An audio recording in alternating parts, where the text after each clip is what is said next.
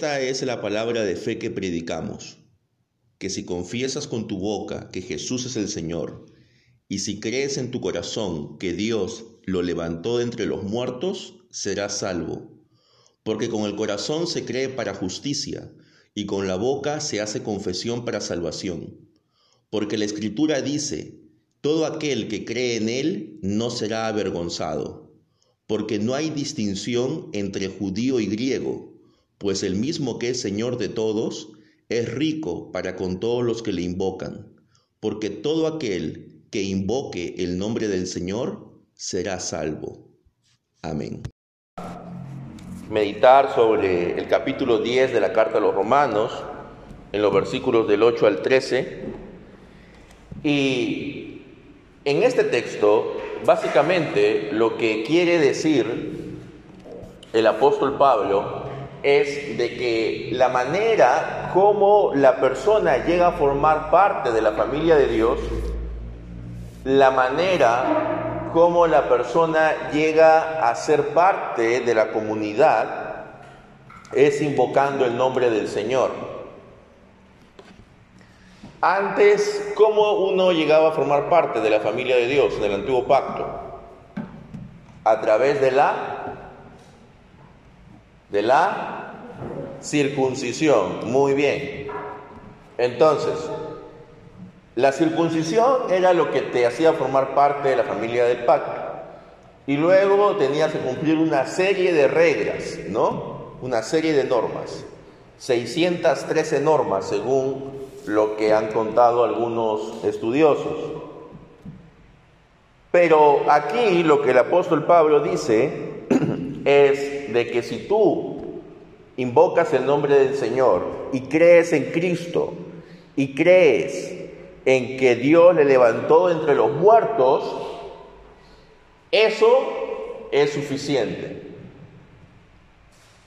Es decir, no tienes que circuncidarte, no tienes que seguir ciertas normas, no tienes que seguir ciertas reglas, no tienes que cumplir ayunos en tales días, no tienes que celebrar fiestas, etc.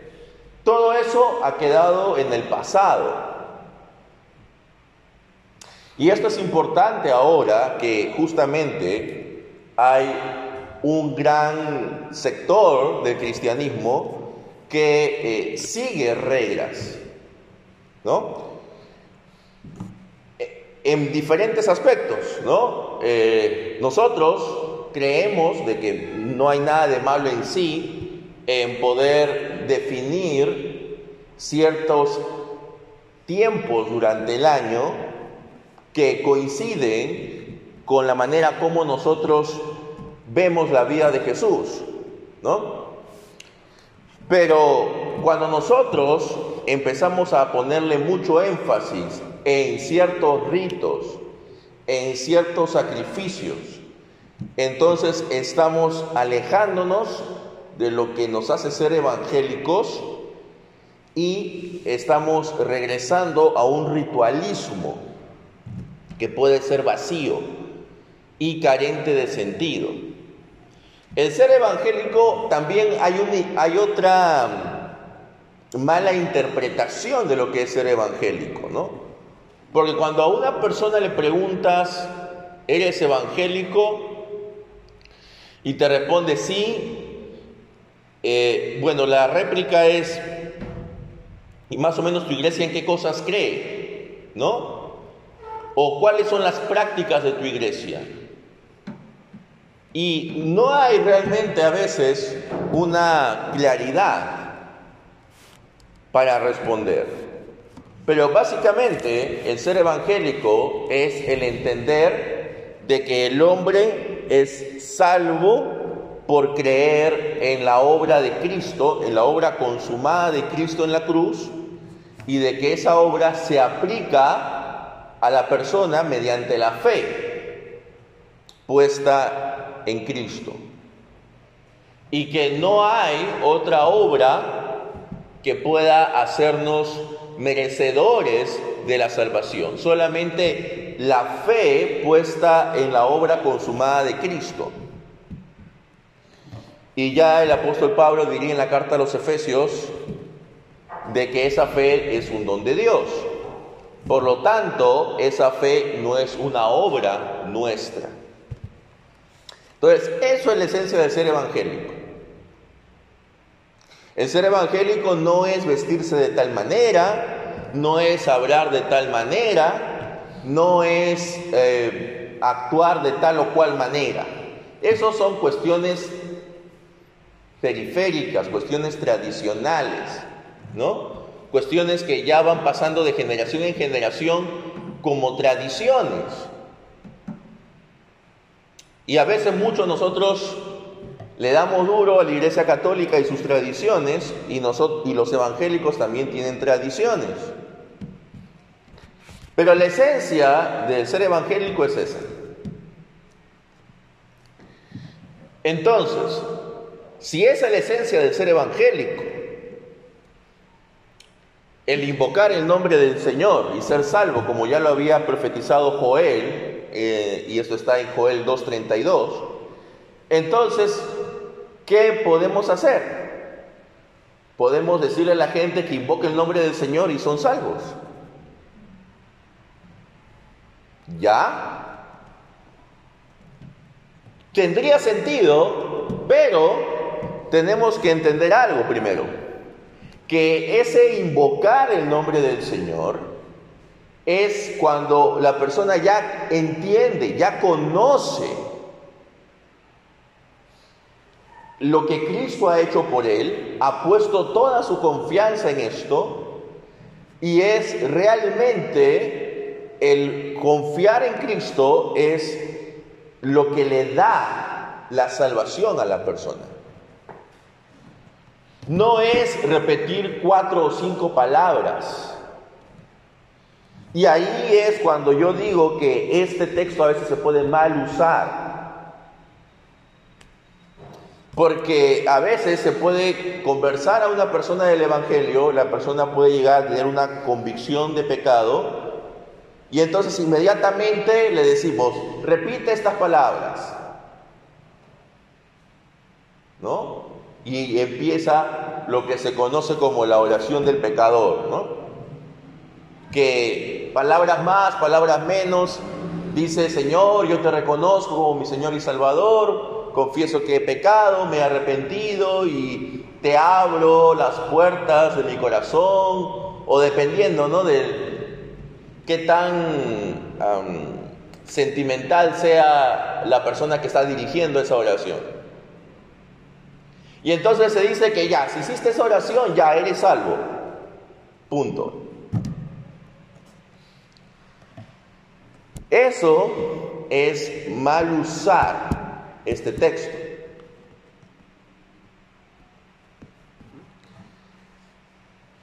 Invocar el nombre del Señor implica de que toda aquella persona que ha puesto su fe en Cristo y que está en comunión con sus hermanos y que está tratando de vivir conforme al Evangelio, evidentemente está invocando el nombre del Señor. Y no necesita hacer otra cosa.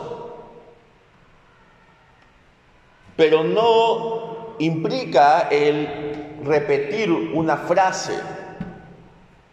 No es que ya yo repito una frase y entonces ya soy salvo, entonces ya no importa, si quiero vengo, si quiero no vengo a la iglesia, si quiero, bueno, puedo vivir como sea, puedo convivir sin estar casado, puedo hacer tal o cual cosa, porque ya yo hice mi oración, yo ya tomé mi decisión, yo ya me entregué a Cristo, ya soy salvo ya. Entonces, allí podemos estar mal usando también la mal usamos cuando a veces utilizamos la versión evangélica de la unción de los enfermos, ¿no? Cuando una persona está moribunda, el católico ¿qué hace? Llama a un sacerdote para que lo unja, ¿no? ¿Y qué hace el evangélico? Le dice que se arrepienta, ¿no? Y que haga la oración del pecador.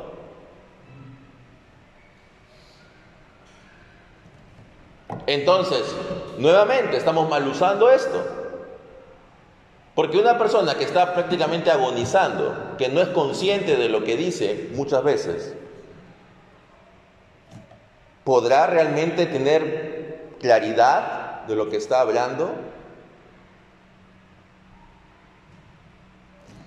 Entonces, cuando aquí habla de este texto, la parte clave que debemos tener en cuenta es porque no hay diferencia entre judío y griego, pues uno mismo es el Señor de todos y que es rico para con todos los que le invocan. Lo que Pablo quiere decir en este texto es de que no importa si eres judío, es decir, no importa si has sido circuncidado, si seguías las, fiestas y todo lo demás de la ley, no importa si vienes de un trasfondo pagano, lo que importa es que creas en la obra de Cristo.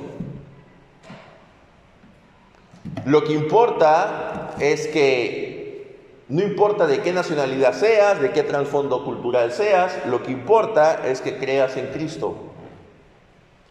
Ese es el contexto en el que se escribe este pasaje. ¿No? Le quita cualquier tipo de exclusividad étnica a la salvación le quita cualquier tipo de superioridad a los judíos. Porque ahora la salvación está abierta para todos y no es necesario hacer algo extraordinario. Simplemente es poner toda tu confianza en la obra de Cristo en la cruz.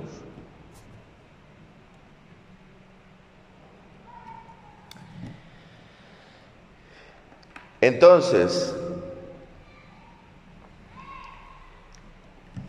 lo que nosotros creemos tenemos que confesarlo. No solamente es creer nada más,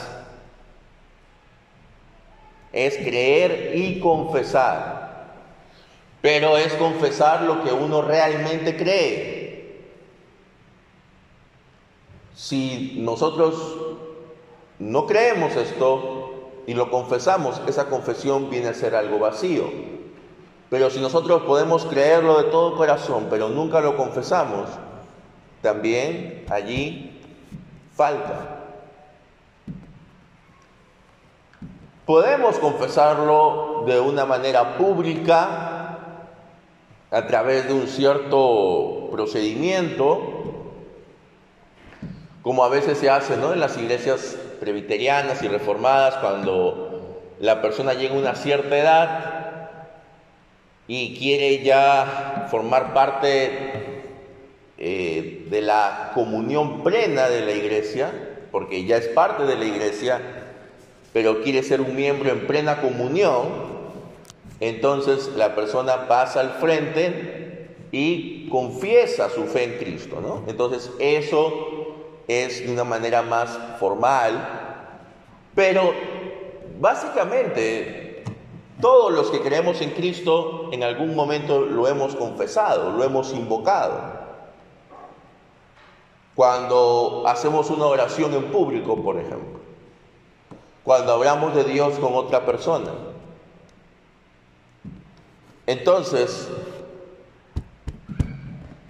todos los que hemos invocado el nombre del Señor, y creemos realmente en todos los hechos relacionados con la vida y obra de nuestro Señor Jesucristo, entonces hemos alcanzado salvación. Y eso es todo.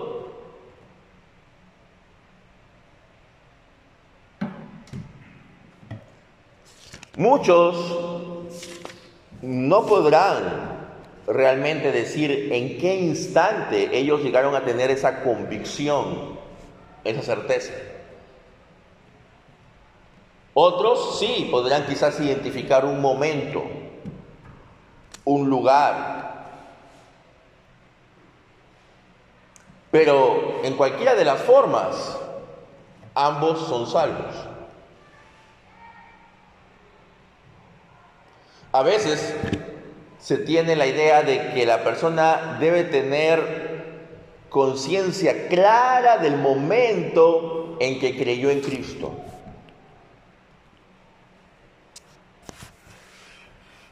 Pero si una persona ha crecido en la fe desde niño, prácticamente desde niño ha creído en Cristo y no puede decir el momento exacto en que esa información que le dieron sus padres o sus abuelos llegó a ser una convicción personal.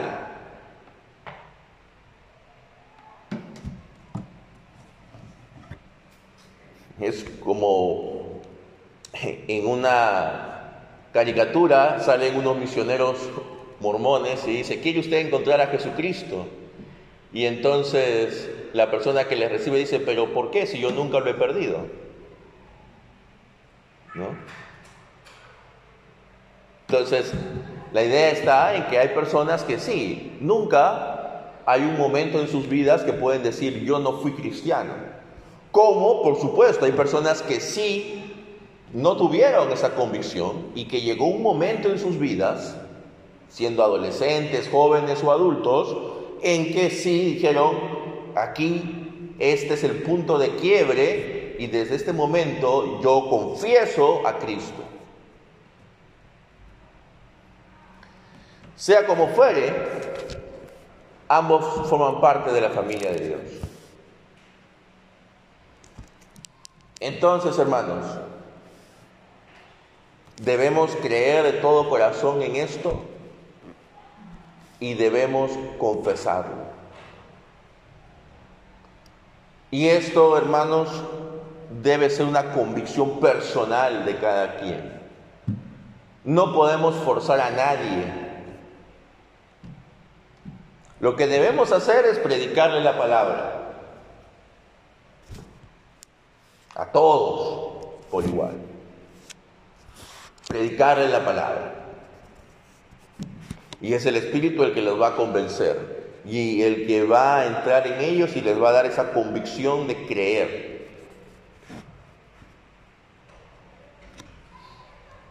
Solo aquellos que realmente el Espíritu ingresado en sus vidas pues confesarán a Cristo y lo demostrarán. ¿Y cómo lo van a demostrar? Bueno, siguiendo, participando dentro de la comunión de los santos. No podemos forzar, no podemos tratar de empujar a alguien a que confiese a Cristo.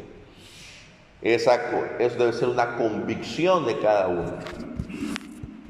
Si tú, hermano, todavía no lo has hecho, no crees, realmente tienes dudas de que lo que dice la palabra sea verdad en cuanto a Cristo, o quizás no estás seguro de que tengas una fe genuina, pues acércate a Dios.